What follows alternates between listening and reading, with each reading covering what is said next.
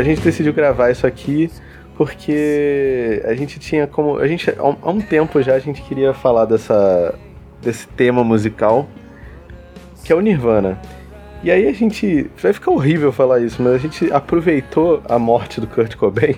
25 anos atrás? Os 25 anos da morte do Kurt Cobain pra falar da, dessa banda que. Eu, eu, eu tenho, tenho pra mim que o Nirvana foi foi, foi a banda que me deu aquele clique, sacou? E me fez me interessar por música e passar a ser ativo procurando música e tal, mas também que meio que deu o tom, sabe? No, no, que, que eu acho normal e esquisito em relação à música, sabe? Que, como é que é isso pra tu, Guilherme? Cara, para mim, é isso que tu falou, né? Como a nossa história tá muito ligada também com a nossa história com Nirvana, né? Eu, eu, comecei a ouvir Nirvana muito por sua causa, né? Quando a gente virou amigo, sei lá, quase 15 anos atrás. É, ainda pré-adolescente, né? entrando na adolescência. E eu acho que isso é interessante, porque de demonstra como Nirvana realmente foi o último golpe midiático do rock and roll, né? Porque você em 2005 a banda de adolescência de alguém ainda ser Nirvana e convenhamos, não veio nada de muito relevante depois do Nirvana em termos, não digo nem musicais, em termos comerciais. Né, mundialmente falando, depois do Nirvana. não consigo pensar em nenhuma banda que tenha estourado o mundo tocando rock pós-Nirvana. Né? Tirando esses últimos anos, talvez algum, não sei. Mas naquela época não. Então Nirvana para mim era, era o auge do rock and roll, né? Era você tomar contato com um tipo de música que era extremamente adolescente também, né? Os caras eram completamente maturos e galhofa. Tinha tudo a ver com a gente, era uma música que dialogava, apesar das letras. E eu não sabia falar inglês na época também, então foda-se. Mas a, a, as letras serem muito pesadas para um, um, adolescente, é, mas, mas me conectava, né? Tinha, tinha algumas coisas ali que conectavam, né? Até angústia, né, adolescente. A Nirvana é uma banda muito de angústia, assim, de estar tá perdido no mundo. Acho que isso dialoga muito com a adolescência, né? Pelo menos a adolescência dos anos 90 e 2000, né? Não sei como é que foi se pra tu foi, foi, foi, por aí também que a banda tocou, né? Não, é, é interessante, porque realmente a gente foi começar a ouvir Nirvana com quase 10 anos de defasagem, né? Do fim da banda. Sim. E e é exatamente isso, como a gente tava pegando já uma, assim, uma... É, é quando a onda já tá chegando na praia, sabe? Tipo, realmente, eu acho que o, o Nirvana talvez tenha sido o, o, último movimento, o último submovimento do rock que movimentou uma geração no mundo inteiro, né? Eu depois, talvez o emo, né? Mas o emo, eu não sei se teve o mesmo impacto e eu não me lembro de ter, assim, ah, uma banda que levou o emo, né? Mais uma uma abordagem e tal, não, não, não desmerecendo o emo, não mesmo, mas enfim. E eu lembro, cara, que o Nirvana eu comecei a ouvir quando eu mudei para um colégio novo, o colégio de curso Jabulani, né? Grande Jabulani. E, e aí tinha um moleque lá, um, um moleque que, de, assim, depois eu deixei de ser amigo dele, que me falou de, de uma banda, ah, o Nirvana. E eu, e eu, engraçado, eu lembro quando esse moleque falou de Nirvana, ah, que aí o vocalista se matou. Tipo, nessa época o que me atraiu é que, assim, primeiro, música, mas eu lembro dele falar uma banda. Sabe o que me vinha na cabeça quando falavam de banda? N-Sync e Backstreet Boys, cara. Sim.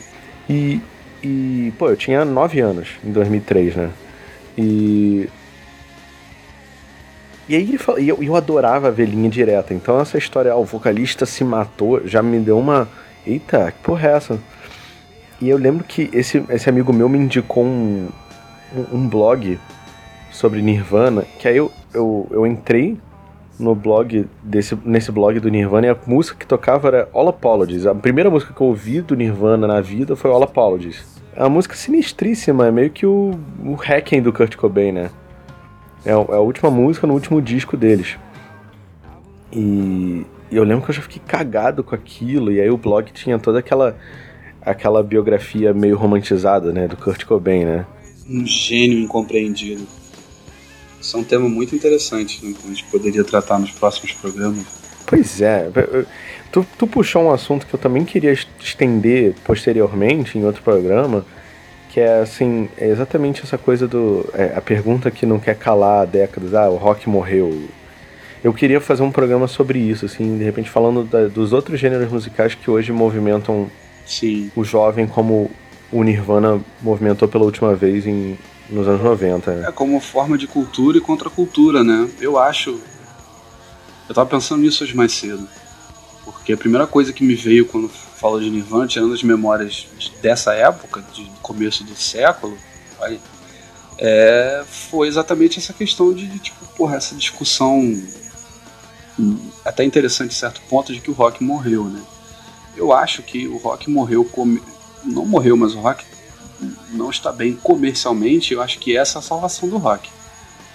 Porque rock perdeu totalmente o espaço de contestação, de movimentar, de tocar o seu público como ele tocava como um movimento de, de contracultura, entendeu? Foi completamente capturado pelo, pelo, pelo comércio, pelo, pelo establishment e pelo status quo e virou uma música status quo. Você vê esses velhos hoje em dia do rock, né, muitos deles estão fazendo campanha para fascista, né, cara? Seja aqui, seja lá fora. Então, assim, eu acho que o rock perdeu um pouco é, isso, e eu acho que isso é para salvar o estilo musical, né? Talvez isso seja para surgir bandas diferentes, bandas novas, que não tenham um, compromisso de serem algo simplesmente para preencher um buraco, vender um milhão de discos, se encher de droga e acabar, entendeu?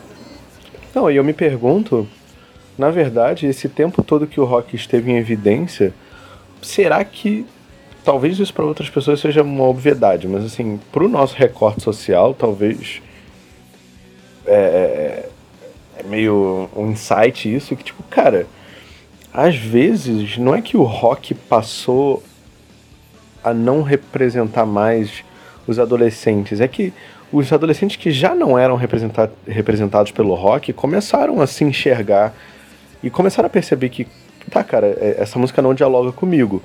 É, é, toda essa viagem de, de autodesprezo do Nirvana e toda essa coisa do ah, eu não sou compreendido, eu tô isolado, eu sou um esquisitão, não sei o que, que é, que é o, o tom do rock dos anos, do começo dos anos 90, né? Isso dialoga muito com o nosso recorte social. Eu acho que dialoga com o nosso mundo também atual, não deixa de dialogar não. Mas eu acho que talvez outras vozes estão sendo ouvidas, entendeu? A voz negra, eu acho que. Outras experiências, né? Outras experiências de vida, né? Eu, eu, acho que isso tá. Acho que isso foi melhor aproveitado. A gente nunca pode também deixar de, de dizer que isso é uma indústria cultural, né? Com a internet a gente consegue. Porra, se eu quiser, eu posso descobrir 10 bandas de rock muito boas no Brasil por dia. Vai, vai, vai, vai faltar, vai sobrar dia de repente se eu fizer isso, né? Mas tem banda boa surgindo de rock. Então o rock não morreu. Acho que ele, acho que comercialmente para a indústria ele, ele pode ter morrido, sabe? Por isso que eu digo, acho que a salvação dele pode estar exatamente ele ter morrido para a indústria. Né? Mas tipo assim, qual, quem vai ser? Eu não imagino que vá haver no futuro próximo, assim, o, o BK do rock, o Rashid do rock, o Jonga do rock, o Baco do rock, o Emicida do rock. Uhum. Essas figuras hoje em dia estão dando voz a, a muitos jovens, e não só jovens, mas pessoas com uma experiência que, que eu acho que não é refletida pelo rock, sabe? Sim. E nesse sentido, eu sinto que talvez o rock tenha meio que perdido o bonde, sacou? Cara, para mim, para mim com certeza o rock perdeu um pouco o bonde. Eu acho que aí já entra numa, questão mais difícil de eu responder. Eu não saberia responder a gente invertendo a equação, tentar entender por que os jovens não se sentem mais representados pelo rock, se é que não se sentem representados assim mais. Eu não saberia exatamente responder por quê, porque você citou realmente algo importante. Os rappers nacionais atualmente, a gente não pode dizer que eles estão na crista da onda da, da, da, do mercado fonográfico. Talvez o MC ou o Criolo apareça uma vez por ano no Faustão. Agora, pô, o Baco, o Jonga, eles não, A Anitta tem muito mais seguidores do que ele, sabe? Mas aí também é mais próximo, né? Talvez seja uma, um próprio estilo de música que fez mais sucesso naquele momento e que, que, que permita surgir outros estilos similares, né? Na minha época de faculdade, o que a galera ouvia era mais, muito mais rap. Também faculdade é um recorte muito, muito específico da, da sociedade brasileira, né? Mas eu não tenho dúvida de que o funk aqui no Rio e o rap sejam muito mais representativos como a, a voz é, da, da galera do que o rock, né? Até por serem músicas. No caso do funk, são uma música mais, muito mais dançante, né? Uma música para dançar, para se divertir. Pra... Você ouve rock de uma forma mais introspectiva, sabe? Tem a barreira da língua, não adianta, sabe? Tem essa coisa do, do, do brasileiro de classe média ser culturalmente colonizado, sabe? Acaba que a gente Tipo, pô, quem, quem, quem ou não tem um, um, bom ensino de inglês no colégio e não tem uma oportunidade de fazer um curso de inglês, isso já é uma barreira que a gente não conhece, sabe? A língua. Toda a nossa relação com a música também passa pela nossa relação, nossa classe social, onde a gente nasceu, onde a gente. com, com, com quem a gente convive, os gostos de repente dos nossos pais. Porra, eu e tu, por exemplo, a gente não foi criado em casa que tinha muita música. Porra, minha casa era um silêncio, cara. Meu pai não ouvia música. A, a, minha referência de música quando, quando, quando infância era pagode anos 90, por causa da minha irmã, porque era o que tocava até o cu fazer bico nos anos 90. Né? Os anos 90 no Brasil foi a década do pagode, né? Pois é, eu, eu, ia, eu ia falar disso, assim, tipo, meus pais, eles nunca tiveram, assim, muito hábito de porra, chegar em casa e ouvir música, não, não tinha esse hábito. Tinha assim, tinha um sonzinho, tinha uns CDs, sabe? E, e eles tocavam de vez em quando. Uhum. E eu lembro que. Pô, é isso, né? Começo dos anos. Pô, eu sou de 93. Começo dos anos 90 é o começo do CD e tal. E eu lembro que eu, eu ia ganhando de presente uns CDs, eu, eu adorava Tiquititas, então tinha CD de trilha sonora de Tiquititas, eu tinha Sandy Júnior.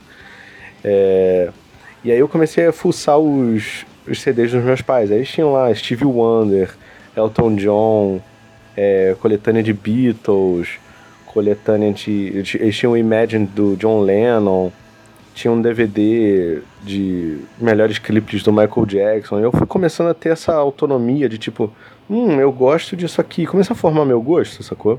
E aí nessa época, em 2003, a gente se mudou para casa da minha avó e na casa da minha avó morava meu primo também, que é 10 anos mais velho que eu. E meu primo, ele tinha um background de, de, de, de rock, assim, ele gostava muito do, dos hardcore californiano, pô, tipo Green Day, Legwagon, Pennywise, Bad Religion, Offspring. E aí, eu, pô, eu, foi o mesmo ano que esse amigo meu me apresentou o Nirvana, juntou com esse ambiente, assim, do, eu tinha essa certa autonomia com as, as, músicas que eu gostava. Tinha o meu primo que já tava, tipo, meio que me doutrinando, assim. E aí, pô, eu juntou, assim, eu peguei um violão que tinha sido do meu pai quando ele era criança. E eu comecei a pegar e, e brincar, sabe? Tipo, eu brincava de Max Steel até os 9 anos. Dali pra frente eu comecei a brincar com violão, sabe? Eu, tipo, era eu, eu, é o que eu sempre falo, assim, sobre a minha relação com rock eu ia pro colégio e eu era o moleque magrelo que era sacaneado, e aquilo foi me dando é, identidade, sacou? Eu chegava em casa, eu pegava o meu, o meu violão, eu era, o, eu era o Dave Grohl, sabe? Uhum. Botava pra tocar alguma música e tal, eu era o Dave Grohl, eu era o Billy Joe do Green Day, tipo, aquilo ali era a minha brincadeira, sabe? Então, no, minha relação com o rock começou assim, sacou?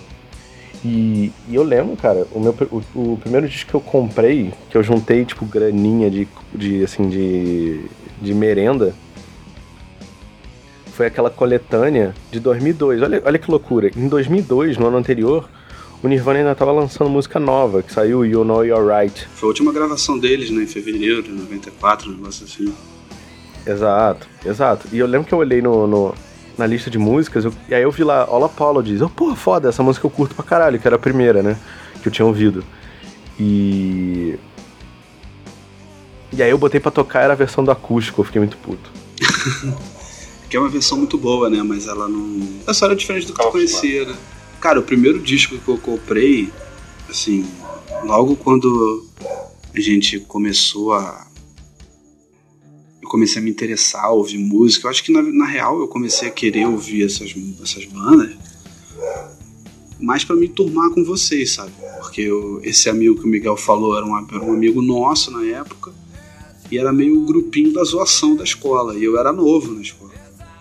Então aquela coisa de adolescente para se enturmar, para entrar num grupo, eu comecei a, a ver MTV e, e comecei a querer saber que porra era aquela, sabe? E o primeiro disco que eu comprei também, eu lembro até hoje disso, cara. Pedi dinheiro emprestado do meu pai, ah, pai, você tem 15 reais, sei lá quanto era o disco, né? É, era na, na, na, na falecida Boogie Woogie, na loja de CD que tinha lá na, na Tijuca, onde a gente morava, que eu vinha trabalhar depois. E ele, por que você quer esse dinheiro? Porque pro moleque de 12 anos, 20 reais era dinheiro pra caralho em 2004, sei lá. Aí, enfim, comprei a porra do disco e aí começou. Eu lembro que meus primeiros discos foram o, o Inútero. Meu primeiro foi o Inútero do Nirvana e o segundo, se eu não me engano, foi o. aquele do Green Day. American Idiot? Exatamente esse. E o Green Day eu logo, eu logo larguei de mão, assim. Tipo, sei lá, no ano seguinte eu já não curtia mais Green Day. E Nirvana continuou, cara. Nirvana foi muito importante para mim. E era engraçado aquelas coisas de adolescente, né? A gente no, no, no calor do Rio de Janeiro queria usar roupa xadrez de flanela e é, pois é, cara, é engraçado. Eu lembro que tinha uma loja de idoso. Sim. Mas realmente, a moda. A moda. A moda lenhador veio depois. No, nessa época que a gente, pô, a gente tinha 11, 12 anos, não, não, não tinha roupa de flanela, sabe? Que a gente não conseguia nem imitar os, as bandas grunge, né? Não conseguia, não tinha, era muito quente, né? Aí eu usava, eu usava só a, a, a, calça rasgada no joelho, que não estava na moda na época também. Tinha passado da moda e ia voltar depois. Ou a calça rasgada mesmo, que virou bermuda, né? E era muito legal, né, cara? Coisa de adolescente mesmo, de criança, assim, sabe? Querer se vestir igual o ídolo, né? Sei lá, com até os 10 anos tu, tu brincava de, de, de, de boneco, também a gente se vestia, sei lá, de Power Ranger, de He-Man, depois dos 12 a gente queria se vestir de Nirvana, saca? E aí eu acho que eu acho que o Nirvana significou pra gente também a descoberta da música, não só do rock, né? Porque, pô, eu fui aprender a tocar violão, você foi aprender a tocar violão. E a gente foi descobrindo outras músicas, sabe? Hoje em dia eu não tenho relação praticamente nenhuma a não ser nostalgia com Nirvana. Hoje em dia eu praticamente não ouço rock que não seja anos 70, que não tem, não tem muito a ver com o Nirvana, assim. Mas o, o, Nirvana, eu acho que foi um bom ponto de partida, digo pelo menos do, do meu ponto de vista. Por exemplo, você comparou com, com Green Day, eu acho que você ter começado pelo American Idiot foi, foi talvez tenha te desanimado por isso, porque o Green Day, quando apareceu, o Green Day apareceu logo depois que o Kurt Cobain se, se matou, o Green Day tinha exatamente aquela pegada do começo dos anos 90, assim, tipo, descompromisso total, assim, com, com o que é, é belo, o que é considerado bonito, sabe? Eles eram podre pra caralho e tal. E aí no American Idiot eles se reinventaram e, né, virou mais uma banda de rock tradicional e tal. Eu tive o Duke também, o Duke eu acho que foi meu terceiro disco. Eu lembro desses três. A memória prega peças, né? Mas eu lembro desses três. Mas eu nunca, nunca fui. O Green Day nunca me pegou assim, tanto que hoje eu, eu nunca cheguei a ouvir hardcore californiano, saca? Ou, ou, coisas próximas ao emo, ou, ou, coisas que influenciaram emo. Nunca curti. Nunca foi a minha praia, assim. O Green Day era mais da época mesmo, você ligava no MTV, cara, sei lá, das 11 músicas que tem no American Idiot, acho que o, é, foi quase a mesma coisa que o Ten do Pearl Jam. Assim, das 11 músicas, 9 viraram single, então assim, clipe. Então, porra, hoje em dia hoje em dia o cara não lança disco, lança clipe, né? Então são, porra, oito clipes que o cara vai lançando ao longo de um ano para depois lançar o CD ou para lançar o CD, enfim. É, porra, na época não era tão assim, né? Clipe é uma parada cara, que era para passar na TV, não era pra passar no YouTube. YouTube nem, nem sei se o YouTube existia, só fui conhecer o YouTube depois. Aqui no Brasil, pelo menos, mesmo assim. Porra, em 2000, 2006 eu entrava no, no YouTube para ver clipe do Nirvana, o clipe do Alice in Chains. E você ficava uma hora pra, pra, pra poder ver a porra do. esperando preencher a, o streaming todo para você poder ver um clipe de 3 minutos. Eu lembro dessa época que, primeiro, a gente dependia da MTV porque a banda larga ainda era muito ruim, ainda, ainda que você pudesse fazer download de clipe, a banda larga era muito ruim. Então a gente dependia de, de MTV para conhecer coisa nova e dependia dos programas de nostalgia da MTV para ver clipe de banda an antiga, né? E, e contato com a, com a, galera antiga, né, cara? Eu falei da Bug, da Bug Ug, a loja onde eu comprei meu primeiro CD, eu passei a, a virar fã da loja. Todo final de escola, a gente saía da escola, porra, e, e batia ponto lá, cara. Eu, eu, eu, eu principalmente, porque era caminho da minha casa, né? Então, tipo, eu batia ponto lá e quem trabalhava lá era a galera 20 anos mais velha do que eu, o dono da loja tinha 20, 30 anos mais, mais do que eu. Então, porra, era a galera que vinha ouvindo música, que pegou os anos 80 no Brasil, que foi. né, que, que porra, foi pegando aquelas bandas todas do, heavy metal, do punk no final dos anos 70 pro 80 e tal, ou do progressivo. E era a galera que ouvia isso. Então, assim, o meu conhecimento musical era da vivência enfornada em loja de disco. Que era uma galera que até, que até não gostava de grunge, Nirvana. É, porque já não era da geração deles, né? Nirvana estava muito mais próximo da nossa geração, apesar da gente ter nascido junto com Nirvana, do que da geração deles, que tinham 20, 25 anos na época que o Nirvana surgiu. Assim, muita gente passou na loja trabalhando lá ao longo, e sem contar os mais velhos mesmo. Gente que com 60 anos ia lá porque porra, conheceu o rock vindo vindo o disco do Black Sabbath dentro de tarja preta, um saco preto que o nego enfiava, porque a capa era censurada pela ditadura, né? Então vinha dentro de um saco preto a capa do, do eu não lembro qual exatamente o disco do Black Sabbath, mas teve uma capa que foi talvez do Sabbath Bloody Sabbath, que eu acho que foi censurada, né? porque era aqueles demônios assim, e vinha num, vinha num plástico preto assim, só com etiqueta dizendo o que era, por essas coisas interessantes que a gente acabava aprendendo né, e tal. A qualidade dos discos, que era uma merda, que o nego falava. Mas eu. eu o, o Nirvana, pelo menos do meu ponto de vista, assim, foi muito importante no seguinte sentido. Até isso acabou sendo uma constante nas bandas que eu ia ouvindo, porque uma grande parte da minha identificação com, com Nirvana e essas bandas que eu fui ouvir depois era. Mas o Nirvana tinha isso muito forte, que era a autorização de você não seguir um certo modelo de masculinidade. Eu não sei se tu já teve essa. É aquela coisa de você ser homem e você poder ser frágil e você não precisar ser o machão bully, sabe qual é? O cara que. que o, o, o macho predador, sabe? E além disso, o Nirvana. Eu, eu lembro que muito rápido. Eu, eu, eu era obcecado com Nirvana. Muito rápido, tu começou a procurar outras bandas de grunge e logo tu conhecia várias outras e ouvia várias outras que eu não, não tinha tido ainda esse instinto de de nerd de vasculhar. Eu lembro que o meu turning point nesse sentido foi ter comprado a biografia do Kurt, que assim, aquilo ali é maravilhoso. Para quem tem a curiosidade de conhecer mais música, a biografia do Kurt Cobain é maravilhosa porque tem várias listas que ele fazia de ah, meus discos favoritos, não sei o quê. E era assim, só só podreira, só underground, sabe qual é? Além de ter as bandas que, porra, o Ted, quem do Ted nunca tocava? Melvins, Scratch Acid, Jesus Lizard, sabe essas bandas malucas, Bikini Kill, tipo, é, e, e, até é interessante falar do, do Bikini Kill e assim a proximidade que o, o Kurt tinha com o movimento Riot Girl, que era um. simplificando muito, era um movimento de bandas de, de punk, basicamente, de mulheres com um tom que trazia a mensagem do feminismo, sacou?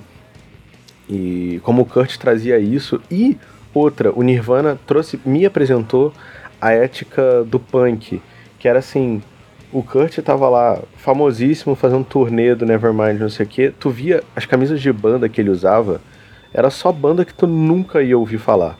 Flipper, é, o Daniel Johnston, é,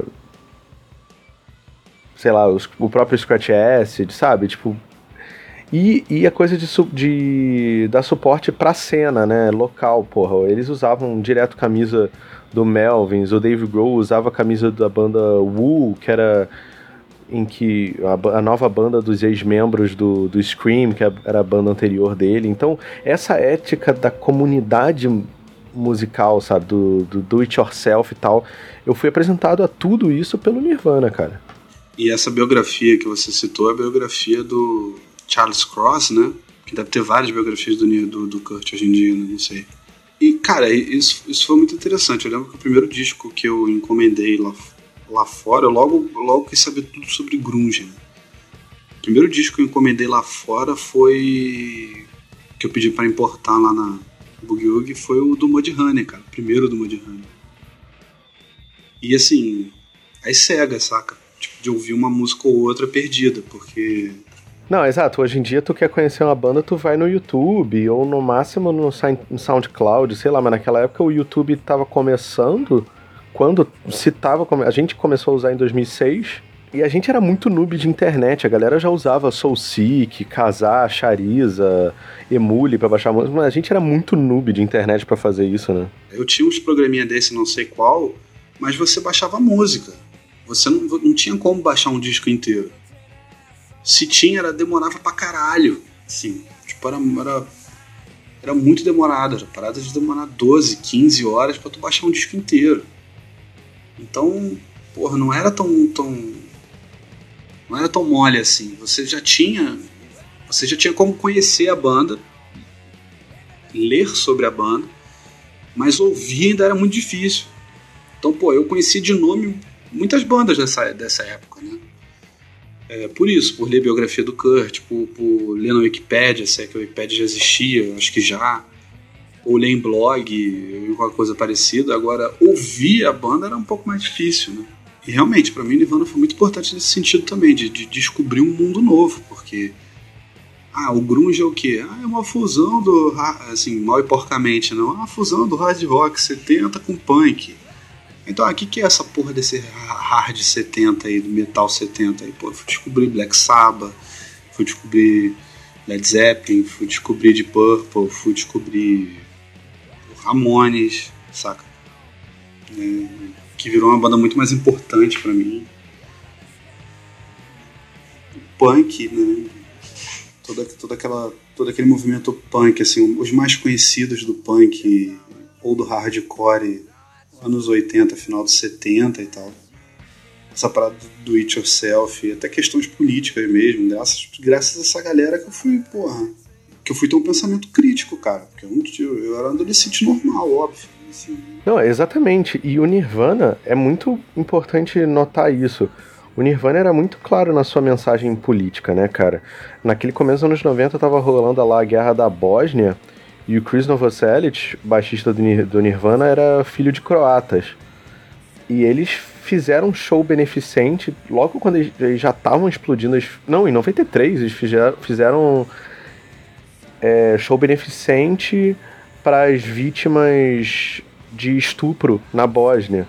É, eles tocaram no Rock Pro Choice, que era um festival se eu não me engano, organizado pelo L7, que eu também conheci nessa época. Eu não sei se estava rolando alguma iniciativa de ilegalizar o aborto de novo nos Estados Unidos. eles fizeram é, é, esse festival que era o rock pela, pela, pela escolha, né? O rock pro-choice.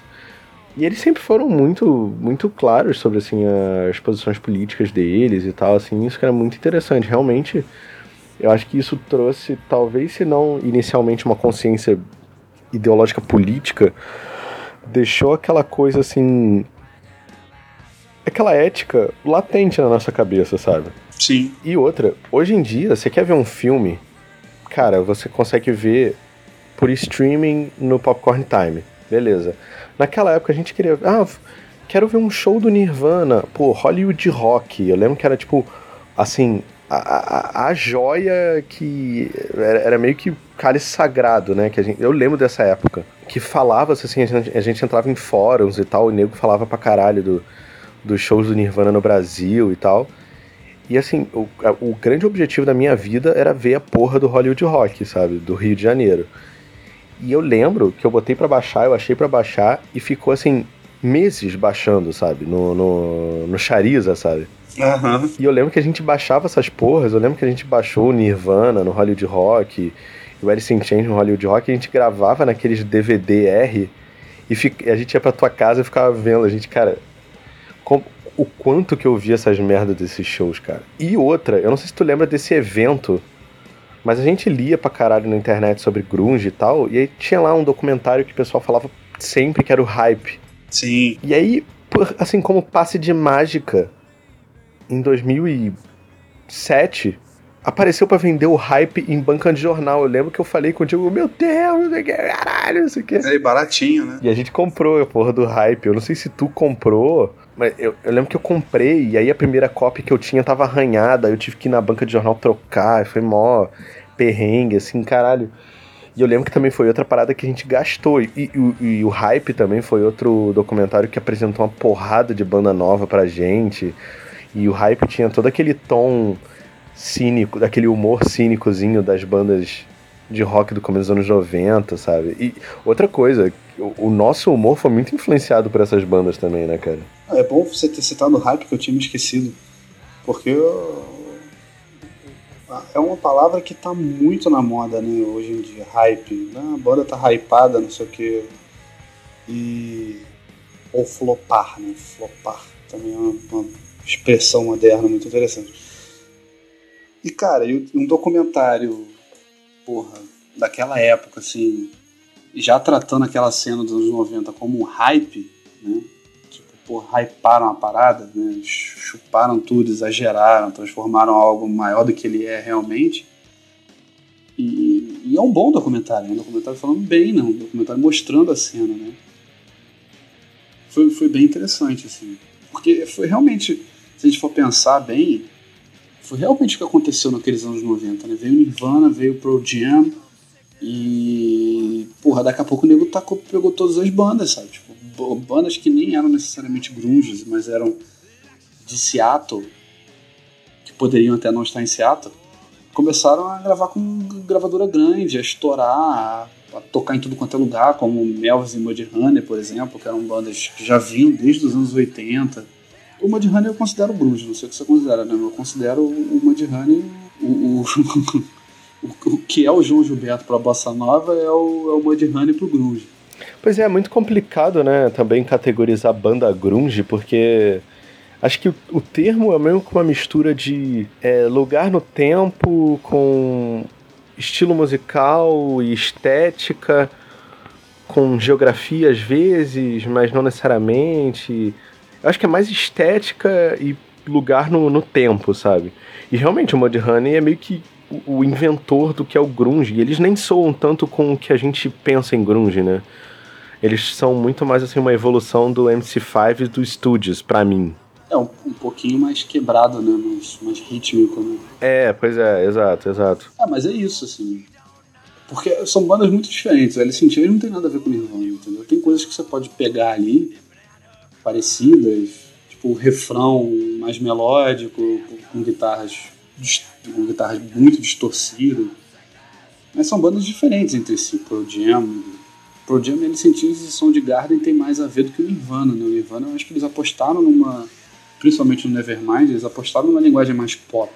Não, pois é, o. Voltando, eu só queria pontuar uma coisa que você falou dessas bandas que. O, o documentário Hype mostra muito realmente esse essa, essa, essa megalomania da, do, da indústria fonográfica de contratar uma porrada de banda que ou não era grunge ou não tava nem aí para comércio para sucesso comercial ou que não necessariamente era boa também. E tipo eu lembro de ver assim é, em documentário, entrevista e tal, a postura do Melvins e do Mudhoney era muito assim consciente de tipo, cara, isso aqui é uma histeria momentânea a gente vai ganhar um dinheiro agora e depois a gente tá na merda. e aí eu vi uma entrevista com o Mark Arm, que assim, eles gravaram os primeiros discos em alguns dias por alguns algumas centenas de dólares e beleza. Gravavam com amigos e tal. E eles foram contratados, se eu não me engano, pela Reprise e o, e o Melvin foi contratado pela Atlantic. Mas, e o Melvin eu acho que fez essa mesma coisa, mas eu lembro do Mark Arm falando claramente. Era uma entrevista na casa dele. Cara, a gente foi contratado por uma gravadora e eles deram o advance, aquela grana pra gente ir gravar o disco. Era assim, uma parada de milhares de dólares, sabe? Tipo, 80 mil dólares, sei lá. Cara, a gente gravou o disco do mesmo jeito que a gente gravou, e o resto do dinheiro, o que, que eu fiz? Eu comprei essa casa aqui, ó.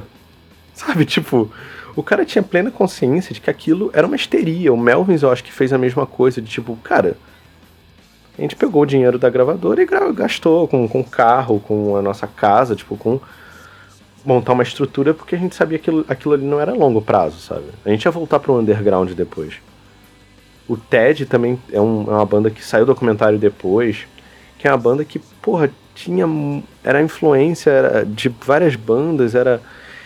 Era amiga de várias bandas e por causa de um, de um cartaz, de uma publicidade de uma turnê lá que era, era o Clinton fumando maconha.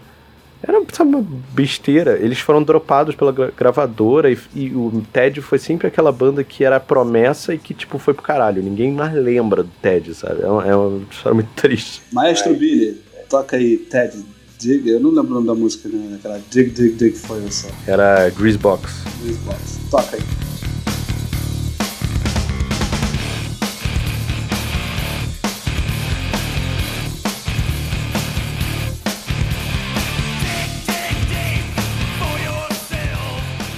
Outra que eu gosto muito, que eu acho que é a banda que talvez pelo vocalista tem um trabalho solo que eu particularmente gosto muito, que é o Screaming Trees, né, cara? Que desde 86, 87 os caras já estavam gravando, que para mim não tem nada a ver de, de, talvez o disco grunge dele seja o que estourou, né, que era o que é o Sweet Oblivion, né? É, esse disco aí estourou que eu acho que é o mais próximo de grunge deles, né? Porque não, eu, eu sinceramente não vejo Screaming Trees como uma banda clássica do, do grunge, né? Mas esse disco estourou é uma banda bem boa também. É, ainda bem que tu citou, cara. Tipo, essa, essa banda. É engraçado como o Screaming Trees tinha a ver lá com o, com o movimento grunge.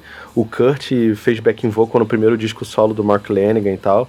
Uns tempos depois, entrou um guitarrista para fazer turnê com o Screaming Trees em 96, que era um, era um cara que tinha acabado de sair de uma banda que era conhecidinha, e depois do Screaming Trees foi montar uma banda que virou muito conhecida, que é um tal de Josh Homme. Que por causa disso, eu fui ouvir Caios e foi comecei a ouvir Queens of Stone Age, que depois gravou, o Queens of Stone Age gravou disco com o Mark Lanigan no vocal e o puto do Dave Grohl na bateria, sabe qual é? E, e, e, por causa do Screaming Trees eu fui ouvir muito Caios, que era Stoner, e aí já veio a veia a veia do, da, da nerdice, de começar a ouvir essas outras bandas, assim. Aí por causa disso eu fui ouvir Stoner, causa do Queens of Stone Age fui ouvir outras paradas também, sabe? Aliás, o Stoner e o Grunge eles têm uma dívida mútua um com o outro. Eles têm muitas similitudes, né? Assim, eles têm, tem bandas que são stoner mais classicona, assim, mas outras bandas que você, uma audição incauta, você pode falar assim, ah, isso é grunge.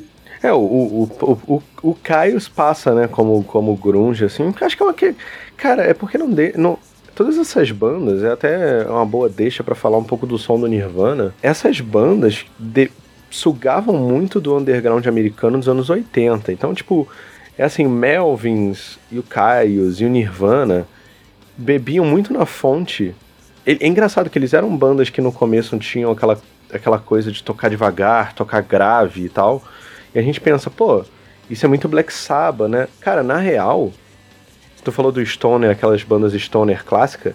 As Stoner clássica meio que soam todas iguais para mim, porque todas imitam Black Sabbath. Todas são o, o disco Master of Reality. Que para mim aquilo é, é, o disco, é, é, o, é, a perfeição em termos de, de, de hard rock metal, é o, o Master of Reality, em termos assim de cru, de banda de garagem, de. Eu concordo. Você quer fazer uma banda com seu coleguinha, vocês não têm dinheiro, vocês querem um som pesado, a gente quer. Tu afina dois tons abaixo. Tu, tu quer uma parada pesada que às vezes seja mais rápida, assim, que tenha.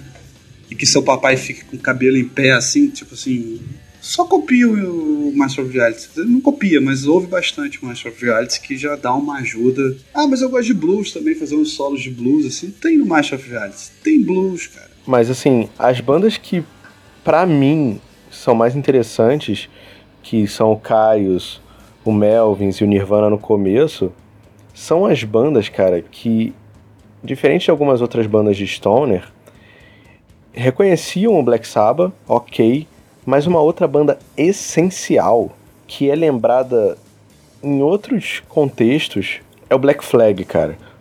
Porque essas bandas começaram a beber da última fase do Black Flag, que o Black Flag tocava umas paradas muito influenciadas por jazz fusion, tipo Mahavishnu Orchestra, misturadas com a tosqueira, que eles eram toscos, e tocavam devagar. E o, o Melvins no começo, o Nirvana no O Nirvana era uma imitação do Melvins que era muito influenciado por Black, por Black Flag, né? E, tipo, é interessante até falar do Bleach. O Bleach tem uma porrada de música que foi gravada com o Dale Crover, que é o baterista gênio do Melvins, né? Eles eram brother, eles eram, tipo assim, é como se uma banda morasse em Petrópolis, outra em Teresópolis, sabe? Eles eram muito amigos a primeira demo que o Kurt gravou na casa da tia dele, ele gravou com a ajuda do Dale Crover, que tocou baixo e bateria, aquela fitinha Fickle Matter, né? Depois que o Chad Channing saiu do Nirvana em 90, foi expulso né, da banda, o Dale Crover voltou pro Nirvana para fazer uma mini turnê logo antes do Dave Grohl entrar. Então, essa, essa, essa simbiose ali, estética e sonora com o Melvins no começo, é muito forte e é, fica muito clara no Bleach, né, cara? Cara, demais. E o Bleach também é isso que eu tô falando. O Bleach, para mim, é um disco bastante grunge, que ele flerta com o Stoner e não deixa de beber também no, no, no crossover, mas acho que o crossover se aplicaria mais a outras bandas do que. Porque o, o, o crossover, né, mistura daquele thrash metal com, com punk, com hardcore, ele, ele também começa a surgir nesse final dos anos 80, né? talvez ele tenha influenciado um pouco ali naquele, nesse caldo, né? Acho que não tanto quanto o. É porque é difícil ficar com nomenclaturas, né? Porque pô, uma banda vai surgindo, vai fazendo um negócio, aí daqui a pouco botam outro nome na banda, botam outro label. É que eu acho que o que separa, por exemplo, o crossover desse começo do grunge é que o crossover começou a pegar muito a estética e eu não. É, a, você pega assim uma banda tipo DRI, Suicidal Tendencies eles tinham influências do punk, é claro, eu acho que nas temáticas, mas a estética sonora de tipo você tocar bem, você ser um músico proficiente e tal, não, isso não tinha no grunge, sabe? Era meio que o inverso no grunge. O grunge esteticamente, é, a, a estética sonora era muito punk rock. A estética sonora do crossover era, era assim, era um bando de punk que tocava bem, sabe? E queria tocar bem. Era um bando de punk que queria ser o Slayer, sabe? Mas o Bleach, cara, Bleach é um disco que eu, que eu gosto muito. Diferente do Nevermind do Inútero, que conforme eu fui envelhecendo, eu fui perdendo meio tesão de ouvir, o Bleach é um disco que eu acho que eu consigo ouvir hoje tranquilamente, sabe? É um disco que dialoga mais com o meu gosto musical, sabe? Porque ele tem, tem, tem ele tem umas musiquinhas mais pop, tipo About a Girl, sabe? Mas ele tem a própria, a própria música que abre o disco, né? Ele tem aquele baixão grave pra caralho. É Blue, que é afinada em Dó. É aquele.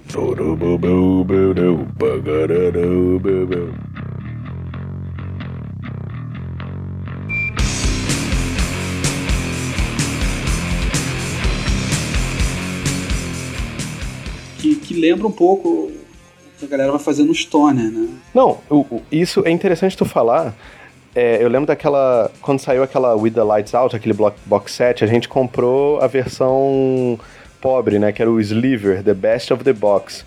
E o Sliver era muito legal, o encarte, que aí tinha lá uns, umas declarações. O Chris falou que esse, essa introdução de baixo e essa, essa ideia de, de afinar em, em Dó, em Drop C, foi uma ideia que eles puxaram do Celtic Frost Sabe? Que era uma banda de.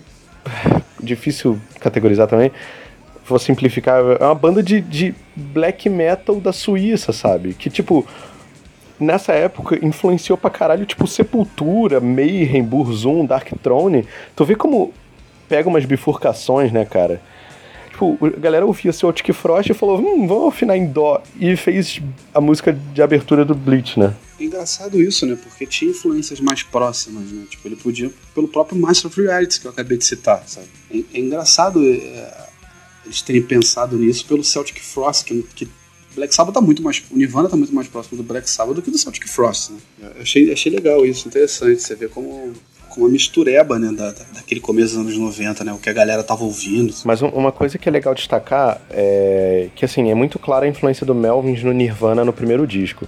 Mas tem essa diferença realmente o, o, o, Nirvana tem assim, tem Blue, tem Floyd the Barber, tem umas músicas esquisitas pra caralho, tipo Paper Cuts.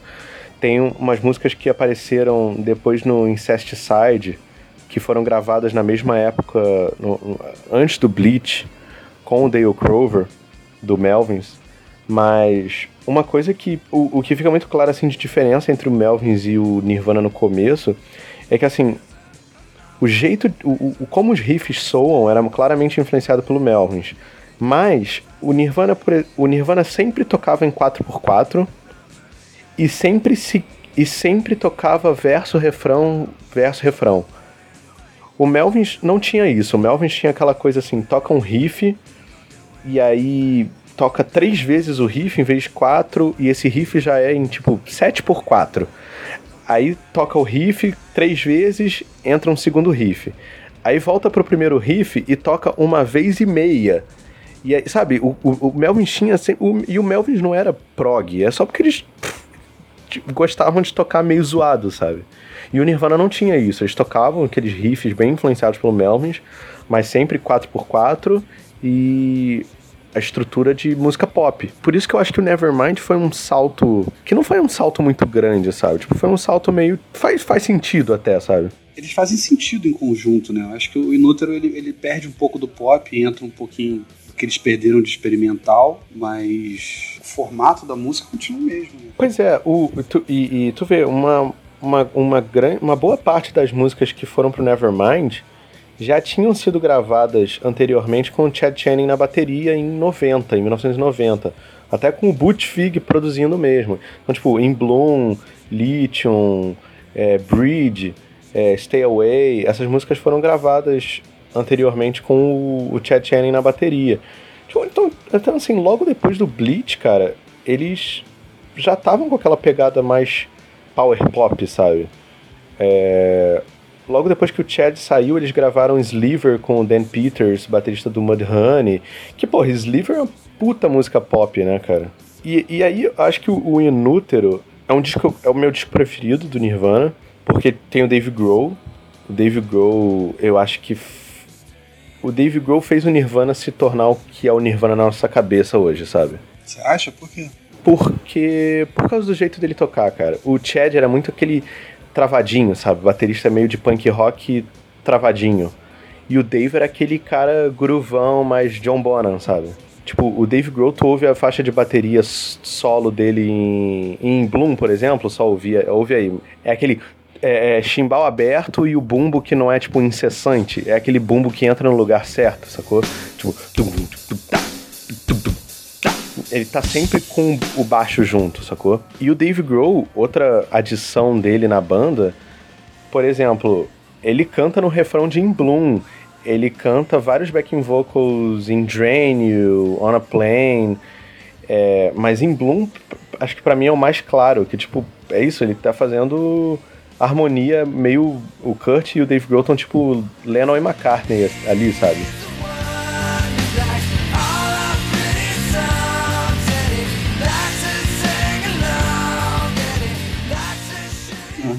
E, e, eu acho isso do caralho, assim, no Nirvana, no, né, com, com o Dave Grohl entrando. Mas, assim, o Inútero me parece. Ele tem um elemento que é meio de culpa punk, sabe?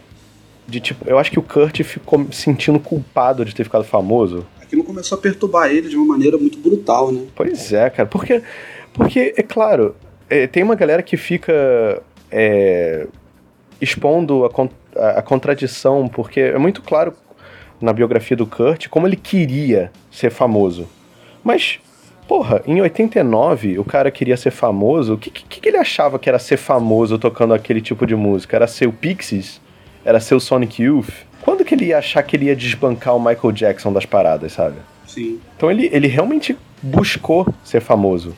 Mas eu acho que nunca passou pela cabeça dele que ele ia virar aquilo, sacou? Os Beatles dos anos 90, sabe? E fofoca, né, cara? Tipo, o cara virou capa de tabloide, né, cara? Sim. Porque ninguém tava nem aí pra vida privada do Thurston Moore, pra vida privada do do Black Francis do Pixies, sabe? Tipo, ninguém tava nem aí. O cara virou celebridade, né? Acho que não era isso que ele queria. Não, e aí pro grava, pra gravar o Inútero, assim, grande parte do Inútero eles já tocavam ao vivo na época do Nevermind também e tal. Não eram músicas novas também. Mas eles começaram a afinar em bemol.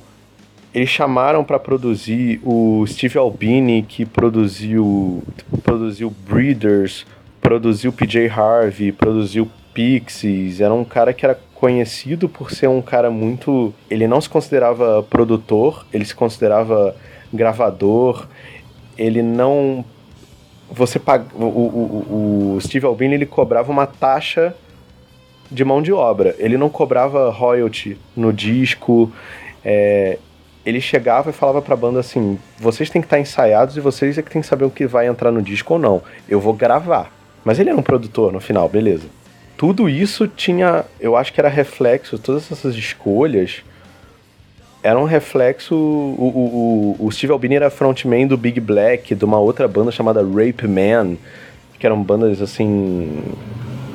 muito agressivas, sabe? E, tipo, tudo isso era reflexo de uma escolha consciente do Kurt ser mais intragável, sabe? Que ele, ele queria to tornar o Nirvana uma banda mais intragável depois de Nevermind, sabe? As letras no, no Nevermind eram basicamente sobre uma, um, um, relacionamento que o Kurt teve e, e, que a menina terminou com ele.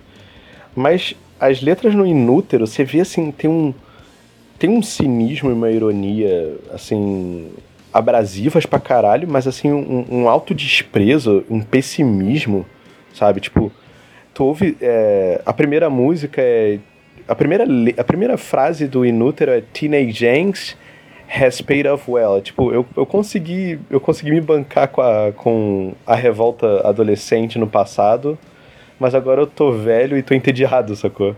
Entra a segunda música do Inútero, é Saintless Apprentice, que entra com uma bateria e a música é toda atonal, sabe? É só gritaria. O Inútero tem Milk, que também é só gritaria, mas aí tem Dumb, é uma música toda bonitinha, que fala sobre ser burro e apático e de repente isso é sinônimo de ser feliz. Aí tem All Apologies, que ele fala que o refrão é married, buried, sabe? É, casado, enterrado, sabe qual é? O, Inútero tem essa aura, né? Extremamente pessimista, e, e, é o que eu falei do, de All Apologies no começo. É meio que a, a música é de despedida do Kurt, cara. Porque é muito bizarro você ouvir o Inútero tendo em perspectiva que o cara se matou meses depois, sabe? Cara, e aí nós já falamos. Falamos pra caralho do Nirvana, falamos pra caralho do, de Grunge, mas mais especificamente do Nirvana, da gente com Nirvana. Cara, o Kurt queria fama, mas ele não queria ser uma, um, um rockstar, saca?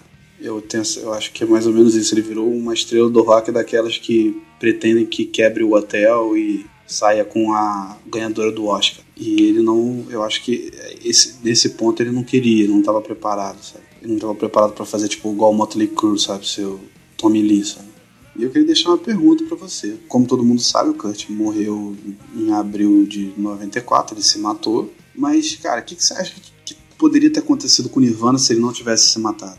Cara, isso é uma especulação interessantíssima, que são aquelas especulações que eu me pergunto e fantasio sobre isso com alguma frequência.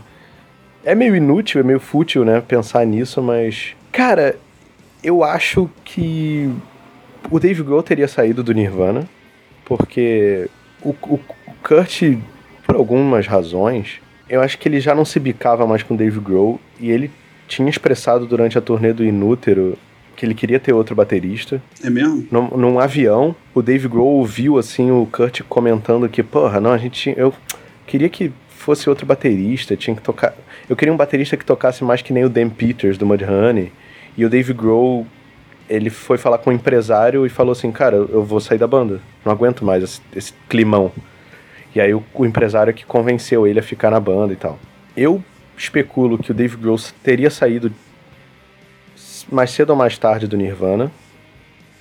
E é, acho que o Foo Fighters teria acontecido. Eu não sei se o Nirvana ia. Talvez se o Dave Grohl saísse, a banda tivesse um pouco mais de longevidade, né? Porque aí o clima talvez não ficasse tão pesado. Mas ele já tava se estranhando também com o Chris também, né? Pois é, cara. Teve uma parada de royalty lá no, no, em 92, que ele fez um... meteu o pé na jaca lá. É, queria ganhar a porra toda. Porque até certo ponto eles dividiam igualmente os royalties, mas aí o Kurt, em 92, mudou isso, porque até certo ponto é justo, mas sei lá. Ele bateu o pé no chão e falou que ele queria ganhar uma porcentagem maior dos royalties porque ele compunha as músicas. E isso deu realmente uma tensionada na relação. Eu já ouvi falar que o Michael Stipe tinha planos de compor com Kurt e tal, eles estavam conversando sobre isso. Cara, eu acho que ele teria. Eu acho que ele teria entrado numa vibe meio Black Francis do Pixies, talvez entrasse numa carreira solo ou fosse gravar outro tipo de música, uma parada mais acústica, sabe? Eu acho que o Nirvana teria acabado. Eu também tenho essa leitura. O que, que tu acha? Eu, olha, eu não sei o que, que, cada um ia fazer, mas eu tenho quase certeza que o Nirvana não ia, não ia durar muito, assim. Eu acho que o cara já tava tão pirado, o cara se matou, né? Que não ia, não ia durar muito, sabe? Acho que ele, ele tava meio de saco cheio do Nirvana, não ia adiantar trocar de baterista, porque Nirvana ia continuar, ia ser o Nirvana, ia estar tá ele lá, ia. Eu acho que fatalmente, fatalmente a banda acabaria. Talvez, talvez é, ele pudesse continuar fazendo outra coisa. E sinceramente, eu acho que o Kurt não estaria. Se ele não tivesse. Se ele tivesse procurado ajuda, alguém tivesse ajudado ele, se ele tivesse não chegado a esse ponto, também não sei se ele, se ele estaria vivo até hoje para contar a história, não. O problema é que a raiva do. A grande raiva do Kurt, eu acho que não era assim com como a banda tava, né, por dentro, mas é que pro, era a percepção do público sobre o Nirvana. Aqui também pro público, foda-se, a gente pensa no Dave Grohl hoje, mas no, o Dave Grohl no Nirvana naquela época ninguém sabia que era o Dave Grohl, né? Então realmente o Nirvana pro público continuaria a mesma coisa, né? É, mas eu acho que pro Kurt não. Eu acho que o problema dele não era o Dave Grohl, o problema dele era tudo aquilo que ele tava vivendo, era a vida dele, né? Era ele. Acho que ele não conseguia lidar. Tem vários documentários dele, assim, que você vê ele falando que, ah, eu tive ansiedade na infância. Ah, eu tive síndrome do pânico quando eu fiz 18. Ah, eu tive, não sei, pô, um cara completamente com a saúde mental completamente pirada, cara. Aí depois vício em droga, a vida do cara mudou de um ano para o outro. Em 1990 ele, ele era um Zé Ninguém, em 91 ele era a maior banda de todos os tempos da última semana, né? Como diria o Titãs. Então, porra, isso, isso pirou um pouco com ele, né, cara? Eu fico sempre. Eu, às vezes eu fico pensando que, pô, se algumas coisas pudessem ser diferentes, talvez a, o primeiro disco do Foo Fighters, que é excelente, que é basicamente todo, todo, todo composto pelo Dave Grohl, né? Ele já tinha gravado essa, ele tinha gravado uma demo já quando o Kurt ainda era vivo não. O, o Dave Grohl ele tinha esse hábito porque ele era amigo de um, de um dono de estúdio, o Barrett Jones, que produziu o primeiro disco do Foo Fighters, e ele já tinha lançado um cassete em 92, que era aquele Pocket Watch Late, que é a mesma coisa do, do primeiro disco, assim, são, é o mesmo tipo de música, e aí ele tocando tudo, e o, e o primeiro disco do Foo Fighters é todo composto e todo tocado. Tem uma faixa de guitarra em uma música que é tocada pelo Greg Dooley do Afghan Wigs, mas o resto é tudo o Dave Grohl. Eu acho que é. é. E ele já fazia isso, né? Sozinho, pois é. É, ele tomou a coragem, né? Gravar um disco, de fazer uma banda dele depois, né? Assim, depois que o. Que pra ele foi uma mudança grande, né? O cara sai da bateria, vira, porra, frontman, cantor, e guitarrista e compositor, né? E é uma mudança grande, né? Você sair da bateria para ir para de trás do palco, escondido numa bateria, para ser o, cara central ali, né?